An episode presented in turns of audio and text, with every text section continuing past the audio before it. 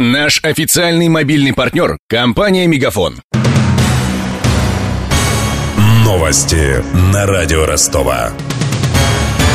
Здравствуйте, у микрофона Евгений Глебов. Госдума приняла трехлетний бюджет страны в первом чтении. Финансовый документ в парламенте представил глава Минфина Антон Силуанов. По его словам, в бюджете учтены индексация пенсий и повышение зарплат. Социальные обязательства будут выполнены вне зависимости от внешних факторов. Для этого в бюджете заложена цена на нефть в 40 долларов за баррель. Хотя, по мнению Антона Силуанова, отечественная экономика устоит даже при падении нефтяных цен до 30 долларов за баррель.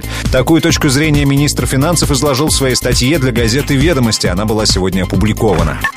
Арестовать имущество компании «Энергия» требует ее акционер и учредитель Александр Хуруджи.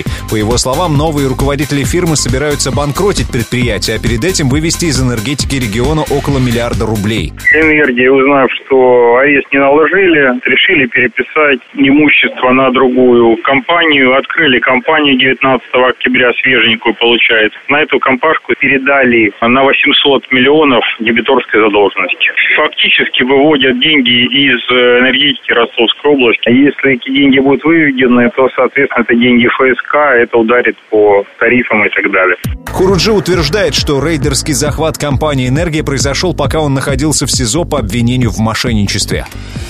Для справки. Хуруджи был задержан в ростовском аэропорту в ночь на 3 декабря, когда собирался лететь к семье в Москву. Его обвинили в хищении около полумиллиарда рублей. Компания «Энергия» с 2010 года через свои сети передает электроэнергию для МРСК «Юга». 1 января 2014 «Энергия» существенно увеличила свои мощности. Соответственно, вырос счет и для МРСК «Юга». Покупатели рассчитываться не захотели и обвинили поставщиков в мошенничестве. Уголовное дело было было возбуждено после того, как МРСК «Юга» проиграла энергии несколько арбитражных судов. Под стражей Александр Хуруджи пробыл почти 9 месяцев. После многочисленных попыток защита добилась того, что бизнесмена перевели под домашний арест. В качестве гарантии его родители внесли залог в 5 миллионов рублей.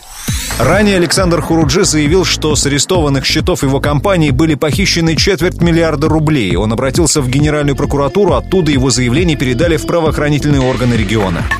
Проектировщика моста-дублера на улице Малиновского определят 28 ноября. Об этом радио Ростова сообщил специалист городского департамента автодорог Артур Хачатурян.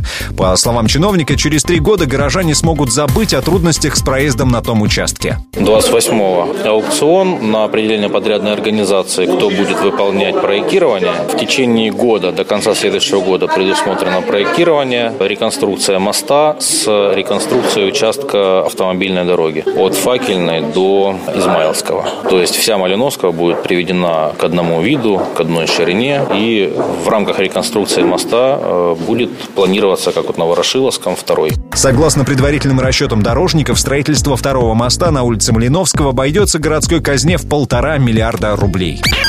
С главными новостями этого часа Евгений Глебов. Над выпуском работали Денис Малышев, Мария Погребняк, Ксения Золотарева, Данил Калинин и Александр Попов. До встречи в эфире. Новости на радио Ростова. Наш официальный мобильный партнер – компания «Мегафон». Сегодня вы не ответили на три сделки и пропустили шесть входящих клиентов. Пожалуйста, оставайтесь на связи, даже если вы покинули офис и даже если у вас нет офиса. Не упускайте свои бизнес-возможности. Подключите услугу «Виртуальная АТС» и получайте прибыль с каждым входящим. Мегафон. Бизнес по-настоящему. Подробнее на b2b.мегафон.ру